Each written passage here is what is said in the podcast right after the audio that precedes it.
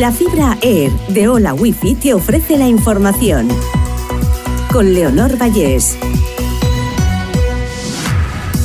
Repasamos la última hora de este martes 6 de junio. Ucrania pasa al ataque y da señales de haber iniciado la contraofensiva. Kiev impone el silencio informativo mientras Moscú y fuentes militares rusas confirman múltiples ataques en el frente oriental. Francia relaciona la muerte de siete recién nacidos con una variante de un virus habitualmente leve.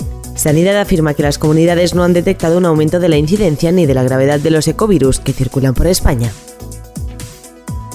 España da al BEI la gestión de los 20.000 millones en créditos europeos para las comunidades. El Banco Europeo de Inversiones se asegurará de que los proyectos reúnen la solvencia necesaria. El Gobierno calcula que los préstamos serán 35 puntos básicos más baratos que la financiación del Tesoro.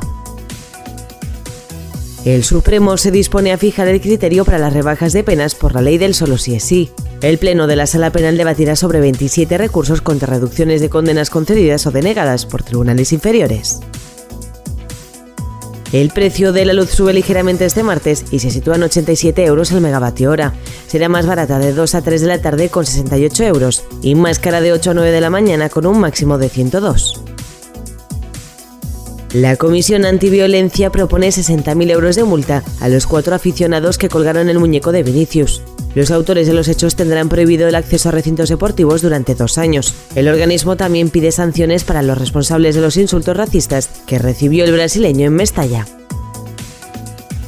La Agencia Estatal de Meteorología anuncia probables chubascos puntualmente fuertes en la comunidad valenciana para este martes. La EMET avisa de que la inestabilidad tendrá lugar principalmente en el interior de la mitad norte de la autonomía.